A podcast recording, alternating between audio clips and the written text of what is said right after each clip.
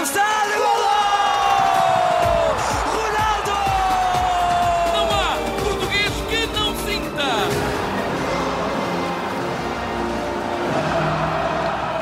Mais um dia do Mundial de 2022, mais um dia do Mundial do Qatar. É precisamente para o Qatar que vamos, todos os dias, ao final do dia, fazer o resumo daquilo que anda a fazer o enviado especial do Observador, o editor de desporto Bruno Roseiro, que se junta agora a nós. Mais uma vez, Bruno, boa noite, bem-vindo. Dia 5 do Mundial, que fica aqui muito marcado por, eh, pelo jogo do Irão, também pelo empate, mais uma vez. A Inglaterra continua sem conseguir vencer os Estados Unidos da América para Mundiais, mas principalmente por aquele jogo do Irão em que nos últimos minutos consegue aquela proeza, aquela loucura, já em compensação, marcar dois golos. Tu estiveste no estádio, como é que, como é que foi sentir essa emoção? Dois golos a partir do minuto 97, é incrível. Sim, loucura, loucura é a melhor eh, palavra para, para descrever aquilo que se passou. Uhum. Um, para, mim, para mim, pessoalmente, uh, não foi a coisa mais simpática possível, ou seja, porque quando o jogo acaba, o ideal é escrevermos a crónica o mais depressa possível para irmos logo a correr para a zona mista e, e, digamos que eu já tinha tudo pronto para uma realidade que acabou por não acontecer. Altera os planos, uh, não é? Portanto, e tive, tive de, de, alterar tudo aquilo. Um, agora, foi um dia eh, com eh, vários pontos de reportagem até fora do estádio e depois no, no interior do estádio. Uh, fora do estádio, pela primeira vez, uh, e eu andei à procura se tinha acontecido isso no jogo com a Inglaterra e não encontrei nenhum meio internacional. Um, estava a acontecer algo que eu não conseguia perceber o que é que era, mas percebia que era uh, o ambiente estava tenso. Uh, eu, eu, não percebia o que é que cada um dos grupos, neste caso que, que estava a, a olhar, uh, diziam, mas percebias pel, pela cara, percebias pelos gestos, pelas expressões, que não era propriamente a coisa mais simpática do mundo. Uhum. Um, e, foi, e, depois, lendo mais internacionais e perguntando também a alguns jornalistas, foi quando percebi um, que pela primeira vez entraram em campo, ainda que fora dele, um, grupos que são pró-regime iraniano e que, no fundo, aquilo que estavam a tentar fazer era abafar uh, não só cânticos uh, que, eram feitos e que já, já tinham existido com a Inglaterra, mas, sobretudo, um, um caso que foi aquilo que eu reparei, que é uh, um iraniano a dar uma entrevista a uma cadeia estrangeira, que, salvo erro, era inglesa, mas não era inglesa, falava em, em inglês, um, e automaticamente, quando eles perceberam, começaram logo a fazer barulho no sentido de ver se conseguiam acabar aquela entrevista. Isso foi a primeira vez, isso é um ponto muito político e foi a primeira vez que isso uh, aconteceu, embora uh, aquilo que tínhamos visto mais era uh, cartazes de, de, apoio aos protestos que estão a existir no Irão um, e também muitas mulheres que acabam por ser também aqui um símbolo desta luta no Irão, nomeadamente uma uh, que levou a camisola 22 de Massa Amini, uh, que foi uh, a jovem morta na prisão depois de ter sido detida por usar trajes impróprios e que no fundo acabou por depois desencadear os protestos que seguem até hoje. O outro ponto também importante nesta parte política foi a questão do hino, ao contrário daquilo que aconteceu no jogo com a Inglaterra, hoje os jogadores do Irão uh, cantaram o hino. Eles, eles tinham ficado em silêncio no jogo com, com a Inglaterra. Certo. O Guardian fala em medo de represálias. Daquilo que eu consegui eh, saber, eh, mais uma vez os jogadores já tinham tomado esta posição, ou seja, simplesmente não tinha ainda vindo cá para fora, da mesma maneira como eles, antes do jogo com a Inglaterra, já tinham há muito tomado esta posição, e depois este, este, este tipo de decisões que são tomadas em conjunto acaba por depois expressar um bocadinho em campo. O que é que eu quero dizer? Um, há, há, claramente nesta altura um elefante na sala na seleção do Irão. Um, é mais do que notório que todos os jogadores não concordam com aquilo que está a acontecer. Uns vão se expressando de uma maneira uh, mais visível nas redes sociais e também por isso são muito mais aplaudidos quando, quando aparecem nos ecrãs gigantes. O Sardar Azmoun é o melhor exemplo, que joga no Bayer Leverkusen. Basta sair da seleção e automaticamente nas redes sociais são, são várias publicações a criticar duramente o regime uh, iraniano. Claro está, também por ser uma das estrelas da seleção, ninguém, ninguém lhe quer também tocar, digamos assim, eh, mas ele nunca se poupa eh, às críticas. E depois isso nota-se também, ele basta aparecer nos ecrãs gigantes e é automaticamente eh, aplaudido quase como se fosse um deus, o que é também um sinal daquilo que as pessoas pensam. Uhum. Mas dentro do balneário do Irão, aquilo que ficou acordado era os jogadores só tomam posições em conjunto, ninguém escreve nas redes sociais nada enquanto estiver ao serviço da seleção do Irão, porque nesta altura o foco deles uh, é o futebol, ou seja, existe essa, essa frase que, que Carlos Queiroz hoje, uh, a falar connosco na, na, Zona Mista, voltou a repetir, que era dizer uh, os médicos, os engenheiros, os pilotos, todos eles também têm uma posição, todos eles sabem o que é que se está a passar, mas todos eles não podem deixar de cumprir as suas profissões. Eh, o exemplo até mais uh, caricaturado é um piloto que está a aterrar um avião e de repente não o pode deixar de fazer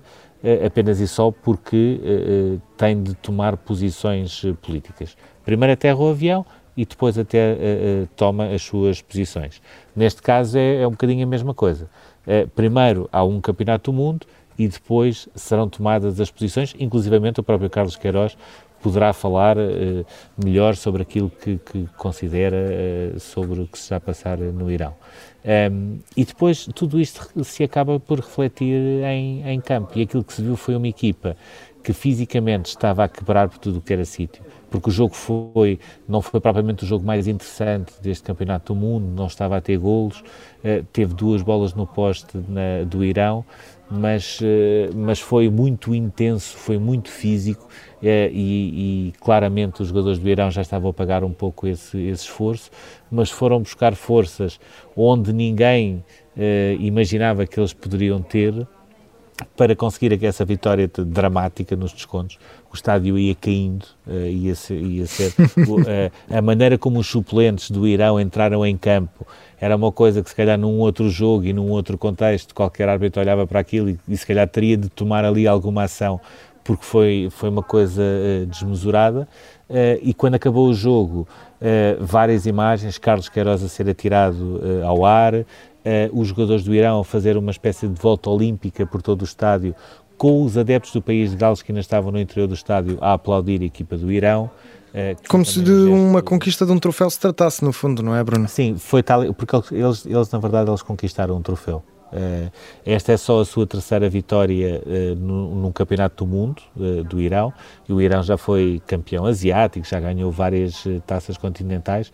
Agora, olhando para aquilo que é o contexto do Irão e aquilo que se está a atravessar nesta altura do país, garantidamente foi a vitória mais importante de sempre do Irão no futebol. E os jogadores também sentiram isso mesmo, e os adeptos também sentiram isso mesmo. E duas horas depois do jogo ter acabado, que foi quando eu saí da zona mista, ainda havia adeptos no metro a comemorar uh, aquilo que tinha acontecido com a mesma força do que tinham lá chegado, porque infelizmente eu fui nas carruagens deles e, as, as cornetas que eles têm é uma coisa que, que, que, se ouve, ouve-se a sério e faz barulho a sério.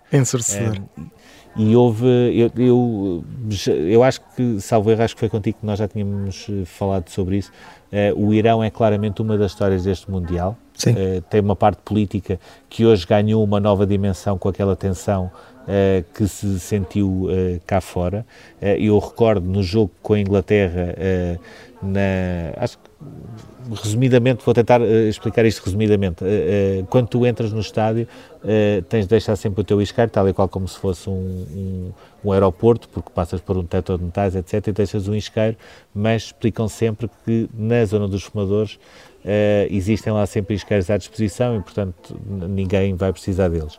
E foi aí que eu consegui ter a conversa mais profunda e mais longa com um iraniano que me estava a falar sobre a situação do país e a certa altura quando eu lhe perguntei o nome, que foi quando ele começou a recuar um bocadinho e a dizer uh, não vou dar o meu nome, foi quando ele me explicou que ele tinha a convicção de que havia pessoas infiltradas do próprio governo iraniano que estavam a ver o que é que cada pessoa dizia à comunicação social, correndo o risco de, quando tentassem depois regressar ao país, sofrerem represálias disso mesmo. Isso eu já tinha visto, ou já tinha ouvido, neste caso, no jogo com a Inglaterra. Haver uh, mesmo manifestações pró-regime iraniano ainda não tinha existido. e de recordar que agora o próximo jogo é, é nada mais nada menos do que Estados Unidos-Irão e a valer uma vaga nos oitavos. Uh, portanto, claramente o Irão é uma das equipas deste, deste campeonato do mundo, não só pela esta parte do futebol, mas também por toda esta parte política uh, que, queiram ou não, vai andar sempre atrás da equipa. É um jogo que pode quase explotar uma, uma guerra nuclear, esse Irão, Estados Unidos da América. Complicado. É um e jogo. Mesmo assim, mesmo assim, recordar, eu também já vi isso nos Jogos Olímpicos, eh, a questão de Israel e Palestina de uh, não, não entrarem sequer em competição. Uh, acho que nos Estados Unidos e Irão isso não se vai colocar, mas uh, pronto, seria mais um problema para a FIFA resolver. Claro convém o Qatar estar, estar, por trás. Já se percebeu que se, se, o Qatar estiver por trás, a FIFA resolve. Se for só uma federação dinamarquesa a manifestar-se manifestar contra algumas coisas, isso se calhar já não é tão importante. Bruno, estiveste também não só neste jogo do Irão, grande jogo, grande emoção no final, estiveste também num jogo que não teve assim tanta emoção em termos de golos, mas que acaba por ser um jogo também interessante, até porque o Países Baixos, Equador, que também acompanhaste, Trouxe-nos aqui um Equador uh, a, a, lutar, até talvez melhor na partida, e uns Países Baixos completamente desinspirados. Dois remates à baliza em 90 minutos. Sim, eu acho, uh, eu fiquei com a clara percepção de que os, os, Países Baixos, é preciso recordar que com Vangal e somando os três períodos, os Países Baixos já não perdem um jogo com Vangal no tempo regulamentar há mais de 30 jogos. E é, a ideia e a percepção com que eu fiquei é que depois do jogo do Senegal, e ainda para mais, marcando logo cedo um gol com o Gapco, que é claramente a grande figura uh, neste Mundial dos, dos Países Baixos, uh, que a equipa sentiu que poderia jogar mais depressa, mais devagar, mais para a direita, mais para a esquerda, que naturalmente o resultado aparecia. O grande problema aqui é, do outro lado estava o Equador e não o Senegal. Eu não estou a dizer que, por exemplo, que o Senegal não possa ganhar ao Equador.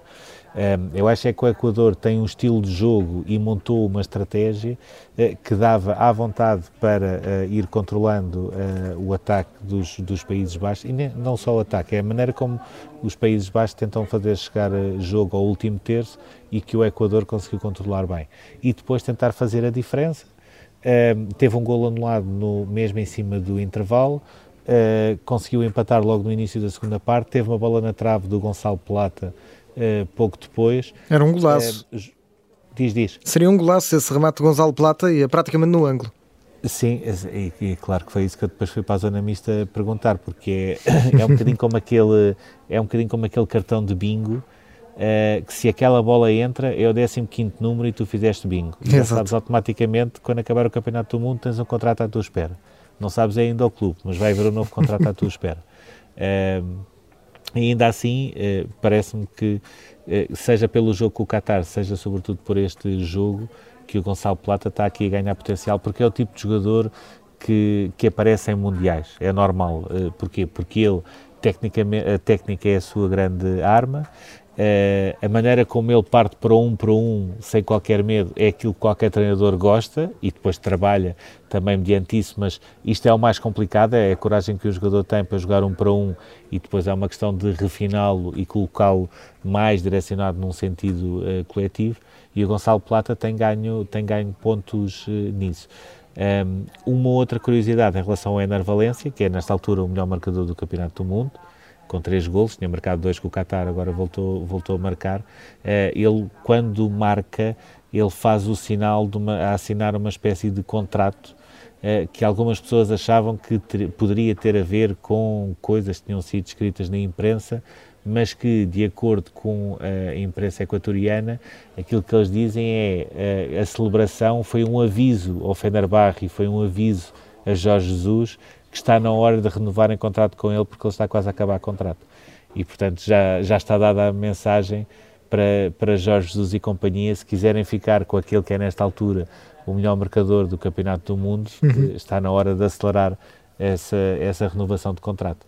O plano falhado foi, ao intervalo, nós tínhamos falado ontem, ao intervalo eu fui tentar perceber aquele mistério da porque é que as pessoas saem tanto ao certo. intervalo e o estádio fica vazio uh, percebi que apostei no jogo errado por uma razão. Equatorianos uh, e neerlandeses eram grande parte do estádio, uh, ou seja, havia muita, muita gente, vá, digamos assim, alguma gente de, dos Países Baixos, houve muitos que boicotaram esta viagem por ser no Qatar, havia muita gente mesmo do Equador, muito mais do que no jogo da abertura, uh, e depois se tu juntares a isso mexicanos que acabam por estar em todos os jogos, argentinos, pessoas que estão cá para ver outras seleções, mas que gostam mesmo de futebol e compraram um bilhete para aquele jogo, percebe-se porque é que não saiu ninguém, porque de facto hoje estavam mesmo adeptos do futebol e não adeptos que foram ao futebol. E acabaram por ter aqui um bom, um bom prémio, não é? Porque o jogo foi bom, a emoção até ao fim, pelo menos o eu resultado. estava à espera de melhor. Estavas à espera de melhor do teu lado? E eles, eu acho que quem comprou o bilhete também estava à espera de um bocadinho. Não, sobretudo. Talvez um bocadinho melhor do lado. Do, exato, mais do, dos Países Baixos, sim. Eu acho que sim, isso eu acho que sim. Bruno, amanhã qual é que vai ser o teu eh, plano? Ora, olhando aqui para o programa das festas, mais um dia uh, com quatro jogos uh, neste Campeonato do Mundo. Vamos começar com uh, a parte da manhã. Este sábado vamos ter primeiro às 10 da manhã Tunísia e Austrália, depois às 13 Polónia e Arábia Saudita, a grande revelação Arábia Saudita. Temos depois às 4 um França-Dinamarca e às 7 da tarde um Argentina-México, que aí certamente vão estar adeptos que gostam uh, muito de futebol, como já disseste, principalmente os mexicanos que têm enchido os estádios. Uh, já sabemos que não podes ir a dois jogos à tarde e dois jogos de manhã, portanto, a França e a Argentina não vão estar os dois no teu plano, não é? Uh, quais é que vão ser vai as. Haver um jogo. Só, Só vai, vai ser um jogo. Argentina-México? Evidente. Ou seja, claro. vai ser um jogo tão grande que o melhor é andar a fazer gestão de esforço até, até, lá, porque é o jogo da noite, é o jogo que começa mais tarde. Um, antes vou fazer uma reportagem fora, neste caso uh, vai ser com um português que tem uma história muito curiosa. Ele esteve na construção uh, do estádio Lusail, que é, digamos assim, o ex-libris todo este campeonato do mundo, que recebeu o jogo da Inglaterra, que vai receber o jogo da vai receber o jogo da Argentina com o México, vai depois receber o jogo de Portugal com o Uruguai, mais à frente depois vai receber a, a final. Um, e uh, o estádio de Lusail nasce naquilo que se chama uma nova cidade. Lusail é uma nova cidade que foi construída de raiz.